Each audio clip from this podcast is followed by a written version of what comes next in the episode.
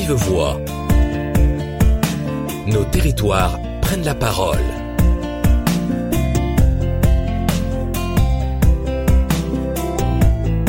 Biodiversité, collectivité territoriale. Quelles opportunités pour les territoires? Bonjour à toutes et à tous. De vive voix vous fait découvrir aujourd'hui quels sont les enjeux de la biodiversité dans un des départements de la région d'Occitanie orientale. Pour cela, Bruno H., responsable du pôle politique environnemental et déchets au CNFPT, a rencontré la directrice de l'environnement et du cadre de vie du département de l'Hérault. Aline Baudouin vous présente les plans d'action menés dans son département, mettant tout en œuvre pour la préservation de la biodiversité. Bonjour, je suis avec euh, Aline Baudouin. Est-ce que vous pouvez vous présenter? Oui, bonjour. Euh, je suis donc Aline Baudouin. Je suis directrice de l'environnement et du cadre de vie au département de l'Hérault. Alors, je sais que le département de l'Hérault euh, mène un certain nombre d'actions en faveur de la biodiversité. Est-ce que vous pouvez nous en dire quelques mots? Alors le département, avant tout, c'est une collectivité territoriale de proximité, un échelon opérationnel au niveau du, territoire. C'est un chef de file des solidarités territoriales. Il agit comme fédérateur des dynamiques territoriales et il est partenaire des communes et des EPCI, notamment, euh, en étant acteur majeur de l'ingénierie territoriale. La nature, c'est une véritable ambassadrice de l'Hérault. Et le département de l'Hérault l'a compris depuis longtemps, en mettant en œuvre un certain nombre d'actions, de politiques fortes en matière d'environnement et de préservation de la biodiversité. Dans le département de l'Hérault, la biodiversité est au cœur de pratiquement toutes les politiques publiques, euh, bien sûr les espaces naturels sensibles, les routes, l'agriculture, l'éducation à l'environnement au développement durable, la politique des jeunes, le sport, les sports de nature, donc vraiment un certain nombre de politiques euh, sectorielles qui sont concernées par la biodiversité. Si euh, s'il fallait citer une action du département, ça serait ça serait laquelle?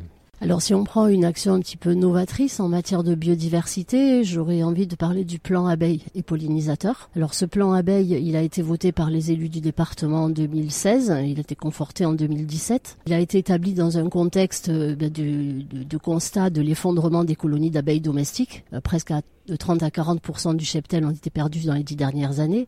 Et on sait que les pollinisateurs, c'est un tiers de l'alimentation mondiale qui en dépend. Donc c'est un enjeu fort, c'est un enjeu très important en termes de biodiversité et c'est ce qui a fait que le département s'est donc engagé dans cette, dans cette action-là. Alors cette action euh, du plan abeille, elle, elle s'articule autour de quatre axes le soutien à la filière, d'abord, puisque le département de l'Hérault est un département riche hein, au niveau de la filière apicole. Le travail sur les espaces naturels sensibles, sur le patrimoine départemental, puisque le département de l'Hérault est propriétaire de 6500 hectares d'espaces naturels sensibles. Donc il y a une réflexion qui s'engage aussi autour des actions que l'on pourrait mener sur ces ENS en faveur de l'apiculture, donc par la mise en place de, prairies mellifères ou l'installation de ruches. Le soutien également aux communes, c'est un soutien financier donc du département auprès des communes qui s'engagent dans des actions en faveur de l'apiculture et notamment sur la question des prairies mellifères, puisqu'on sait qu'elles ont bien sûr un rôle important euh, pour l'apiculture, mais elles ont aussi un rôle coupe-feu, qui n'est pas non plus euh, négligeable. Et puis un axe sensibilisation aussi,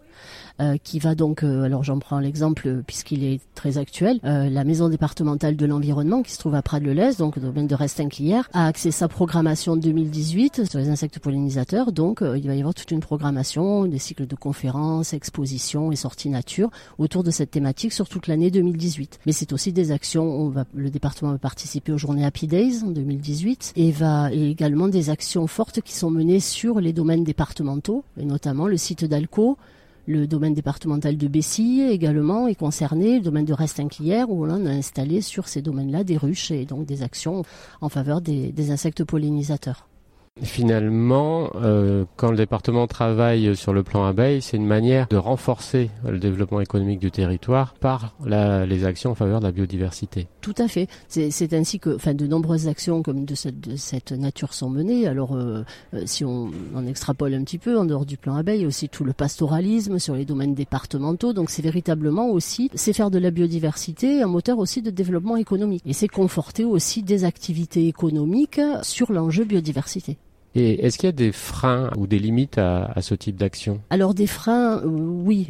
Enfin, je pense que les, les actions en termes de biodiversité, il y a quand même toujours un frein qui est celui de convaincre. Je pense que malgré euh, toutes les évolutions euh, que l'on connaît autour de la biodiversité, des enjeux qui sont énormes aujourd'hui, les freins, ils restent encore. parce que euh, je crois qu'il faut vraiment euh, trouver d'un langage commun, il faut vraiment trouver des objectifs communs et que chacun euh, tente vers les mêmes objectifs. Alors pour moi, sur le plan abeille, aujourd'hui, dire quels sont les freins, c'est un peu tôt pour le dire puisque c'est un plan qui s'engage. Moi, je peux surtout parler des leviers finalement, et ces leviers-là, j'ai envie de dire que bien sûr, il y a la prise de conscience hein, quand même, qui est véhiculée aussi par les médias, par il y a vraiment une prise de conscience forte, mais il y a aussi une volonté politique.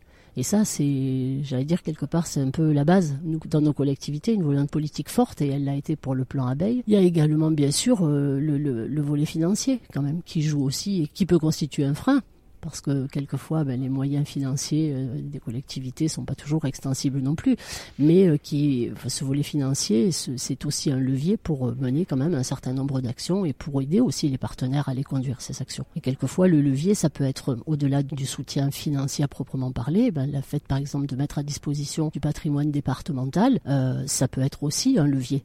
C'est-à-dire que le fait de permettre à des apiculteurs, par exemple, de venir installer des ruches sur des espaces naturels sensibles, c'est aussi un levier. Et le département, dans ce cas-là, joue un véritable rôle de facilitateur entre les différents acteurs, qu'ils soient publics et privés. Tout à fait. Là, le département, véritablement, bon, au travers de tous les partenariats qu'il conduit, que ce soit avec le monde de la recherche, que ce soit avec, bien entendu, le territoire, que ce soit avec le monde associatif également, euh, est véritablement un fédérateur aussi et facilitateur de ce type d'initiative. Mais merci à vous. Je vous en prie.